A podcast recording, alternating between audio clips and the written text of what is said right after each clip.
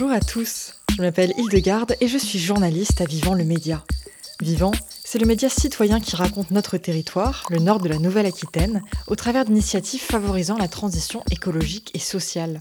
C'est un média où les petites histoires parlent pour les grandes avancées en matière de transformation du monde. Chaque mois, je vous donne donc rendez-vous sur les ondes de Pulsar pour découvrir des projets impactants portés par des individus, des associations ou des entreprises locales. Et tout de suite, on parle formation et écologie au sein d'une école pas comme les autres. Alors, 1,5 million, c'est le nombre de jeunes âgés d'entre 15 et 29 ans qui sont sans emploi, sans études ni formation en France selon l'INSEE. Et pour les raccrocher au monde du travail et de la formation, il existe, depuis 2017, des écoles pour les initier à des métiers allant dans le sens de la transition écologique. On en compte 7 en France, dont une située dans les Deux-Sèvres au centre socio-culturel et tiers-lieu La Colporteuse, dans la commune d'Argentonnay. Rencontre avec Guillaume Mio, coordinateur pédagogique de l'école de la transition écologique de La Colporteuse. Bonjour Guillaume Mio. Bonjour. Vous êtes coordinateur pédagogique de ce dispositif, mais qu'est-ce que c'est exactement une école de la transition écologique? Ben, on dit que l'école de la transition écologique, c'est une école pour ceux qui n'aiment pas l'école. Parce que c'est hum, surtout des métiers manuels, on apprend par le faire et on n'est pas euh, dans un rapport de, formateur à, former, mais plus dans un rapport euh, horizontal, on va dire, euh, avec, les, avec les jeunes qu'on reçoit. Qu'est-ce qui vous a donné envie de fonder une école de la transition écologique à la Colporteuse La Colporteuse, c'est une association qui existe depuis 14 ans. Euh, on œuvre dans le domaine de l'éducation populaire. Et dans ce cadre-là, on a, on a commencé à recevoir des jeunes de la mission locale. Et c'est progressivement qu'on s'est dit que ben, peut-être on pourrait euh, proposer un, cursus de quelques sessions de découverte des ateliers, des activités qu'on propose ici. Et quel type de formations sont proposées au sein de cette école alors? On propose un, très large éventail d'ateliers autour de, l'agroécologie, de la permaculture, autour de, de l'apiculture, de, la savonnerie, des métiers du bois, des métiers du métal et de la soudure, de l'éco-construction. Euh, et on va même là, en faisant appel à des prestataires extérieurs, découvrir le, le monde du spectacle. Et à quel type de public sont destinées ces formations alors? Alors les formations s'adressent euh, particulièrement aux, jeunes de, 16 à 25 ans, donc en lien avec la mission locale. On a pour euh, projet de, pouvoir ouvrir au plus grand nombre, notamment un public euh, voilà, aux personnes qui sont en reconversion professionnelle. Donc si je comprends bien, il n'y a pas de limite d'âge en particulier? Non, non, il n'y a, pas a pas du tout de, limite d'âge. Euh, là, on est en train de créer justement un, lien fort avec Pôle emploi pour qu'on puisse accueillir euh, tout type de personnes, euh, quel que soit leur âge, leur origine. Et, voilà. et quel est le profil type des jeunes que vous recevez? La plupart des jeunes qu'on reçoit via la mission locale, c'est des jeunes qui sont en décrochage scolaire ou éloignés du, milieu de l'emploi, du monde de l'emploi. Et voilà, on essaye de, les remobiliser à travers euh, voilà, des, ateliers manuels euh, pour qu'ils reprennent le goût, qu'ils reprennent confiance en eux déjà, parce que la plupart, c'est ça aussi qui leur manque, c'est un manque de, confiance en eux. Et donc, euh, donc voilà, c'est notre premier objectif. Et combien de temps elles durent alors ces formations? Eh ben, on a des découvertes qui vont de la demi-journée jusqu'à des, formations qui vont, euh, enfin c'est plutôt des stages que des formations, mais des stages qui vont jusqu'à trois semaines. Et qui s'occupe d'animer ces formations? Alors on a tout un, groupe interne d'intervenants euh, techniques qui sont aussi des animateurs. Et puis on fait appel euh, à, des, à des professionnels euh, voilà, pour des découvertes de métiers qu'on ne maîtrise pas forcément nous au, niveau, au niveau interne. Et à propos de maîtrise, est-ce que ces formations donnent lieu à un diplôme d'État ou c'est une formation plutôt préqualifiante?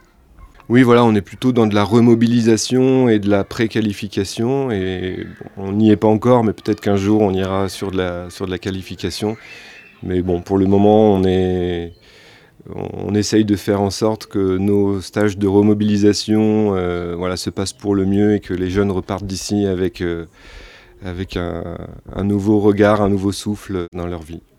Alors, quel est le parcours type d'un jeune qui intégrerait l'école de la transition écologique à la colporteuse Comment ça se passe du niveau de la prise en charge? Alors, les, formations sont financées entièrement par la mission locale. L'idée, c'est que les, jeunes n'aient rien à débourser pour suivre euh, ces formations. On leur demande juste qu'ils aient envie de, venir. Et puis après, eh ben, l'idée, c'est que euh, voilà, ça leur donne des idées, ça leur donne euh, l'envie de s'intégrer à une, à une formation qualifiante et voilà, l'envie de se lancer dans un, dans un domaine particulier et qu'ils retrouvent le sourire et l'envie de faire quelque chose de leur vie.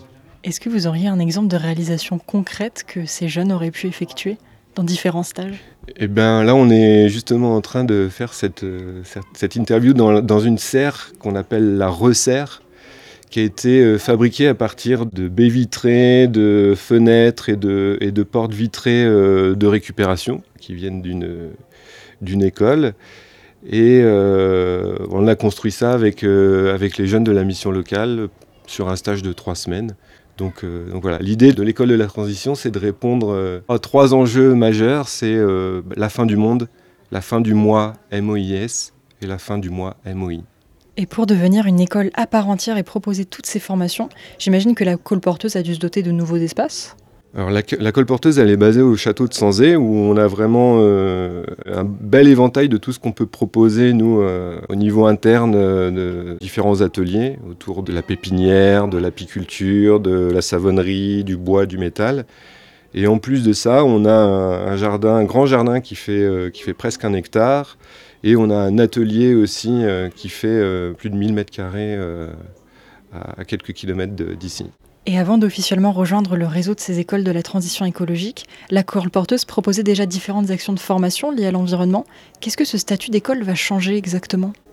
Ça nous donne une certaine reconnaissance et puis, euh, et puis d'un autre côté, ça nous intègre à un réseau national. Là, on revient de cinq jours du côté de Toulouse, à La Hage, où on s'est retrouvé euh, voilà, entre, entre toutes les écoles de, de la transition qui sont existantes et à venir.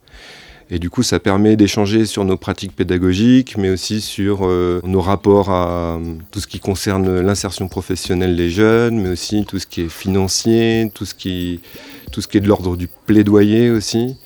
Donc euh, voilà, ça nous donne aussi plus de force et plus de, plus de visibilité. Vous venez d'entendre Guillaume Mio, coordinateur de l'école de la transition écologique de la colporteuse. Un sujet maintenant qui concerne les Deux-Sèvres, mais aussi la Vienne. Depuis quatre mois, différentes associations militent contre la création de réserves de substitution, aussi appelées bassines. Il y en a 41 en projet dans la Vienne et 16 dans les Deux-Sèvres. Des collectifs tels que Bassine Non Merci, la Confédération paysanne ou encore les Soulèvements de la Terre dénoncent un accaparement de la ressource en eau ainsi qu'une atteinte à l'environnement. La dernière action en date, c'était une soirée de soutien à la lutte au local de la Grotte à Poitiers le 14 décembre. Alors là, si vous n'avez pas suivi toute la polémique, vous n'avez sûrement aucune idée de quoi je parle. Mais pas de panique, je vous explique tout.